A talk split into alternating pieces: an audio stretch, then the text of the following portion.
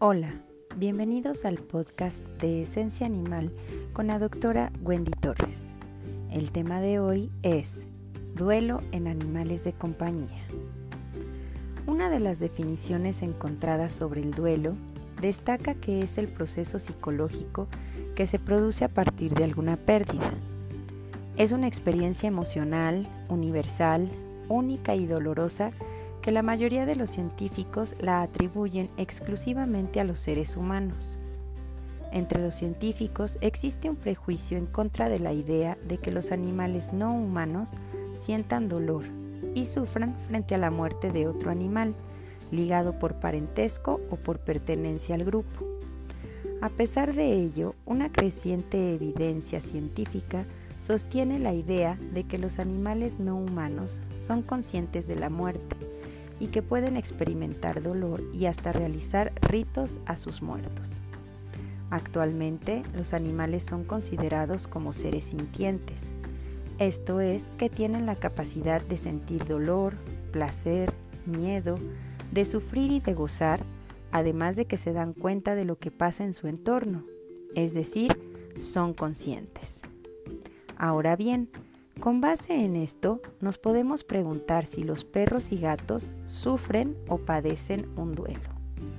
Si los animales sienten emociones de la misma manera que la gente, no lo sabemos. Sin embargo, su comportamiento se interpreta comúnmente como expresiones fiables de su estado de ánimo, por ejemplo, relajado, temeroso o agresivo. Con base a los cambios observados en el comportamiento, se cree que algunos perros y gatos se lamentan después de perder un compañero cercano humano o animal. En 1996, la ASPCA, Sociedad Americana para la Prevención de la Crueldad hacia los Animales, por sus siglas en inglés, llevó a cabo un estudio de luto en animales de compañía y se encontró que más de la mitad de los perros y los gatos tenían por lo menos cuatro cambios de comportamiento después de perder a un compañero animal. Muchos de estos cambios, como comer menos y cambios en los patrones de sueño, fueron similares a las conductas exhibidas por personas en duelo. Aunque los perros y gatos no verbalizan que están felices o tristes, los tutores de ellos pueden interpretar las emociones de sus animales de compañía basándose en su comportamiento. Es decir, solo podemos evaluar lo que podemos ver y cuando alguien en la vida de un perro o un gato muere, estos reaccionarán con cambios de comportamiento. Si recientemente has perdido a un animal de compañía y otros animales en el hogar están actuando de manera diferente, es posible que extrañen al perro, gato o humano fallecido y estén experimentando dolor de duelo. ¿Cuáles son los signos del duelo? Aunque observamos que los perros y gatos sienten dolor por otros, es posible que no comprendan completamente el concepto de muerte y todas sus implicaciones.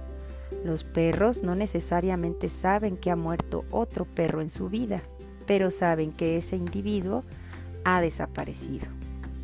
Como los humanos, los perros y los gatos parecen mostrar una amplia variedad de respuestas ante la pérdida de un compañero humano o no humano, como comer menos, inquietud o pérdida de sueño, actuar lento o dormir más, vocalizaciones como ladridos, aullidos, maullidos, evitar contacto o juegos con otros miembros de la familia, buscar contacto constante, dar la impresión de estar desorientado o confundido, pueden deprimirse y o apagarse, comportamientos inusualmente agresivos o destructivos, eliminación inapropiada como pipí popó dentro del hogar, o búsqueda del perro, gato o humano fallecidos dentro del hogar y otros lugares frecuentados por ellos.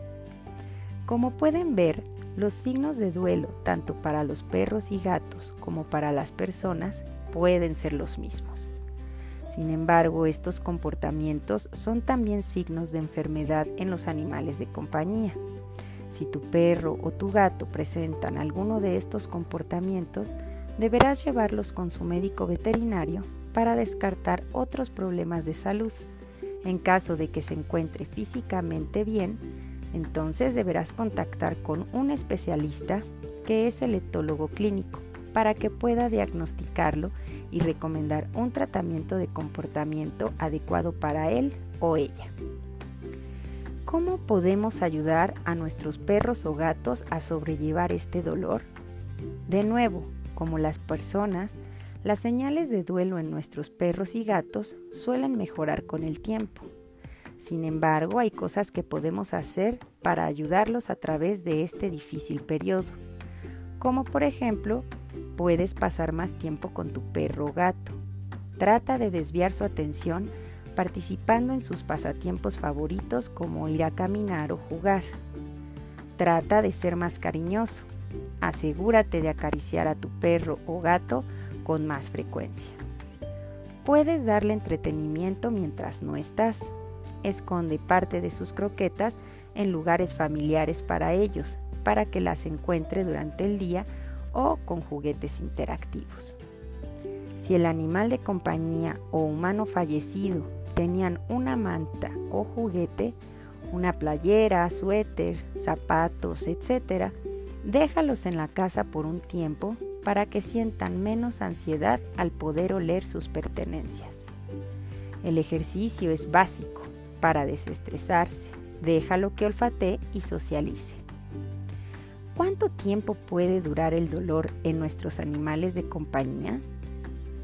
Algunos estudios han observado que los comportamientos de duelo en nuestros animales de compañía pueden variar de un animal a otro. Por lo general, su comportamiento volvió a la normalidad entre los dos a los seis meses. No se puede normalizar el proceso de duelo. Algunas personas sufren de manera diferente y algunos animales lo hacen de manera diferente también. Muchas cosas pueden afectar la duración del proceso de duelo, incluida la edad y la salud del perro o el gato, la relación que tenían con el miembro de la familia, ya sea animal humano o animal no humano, y el proceso de duelo de las personas en el hogar.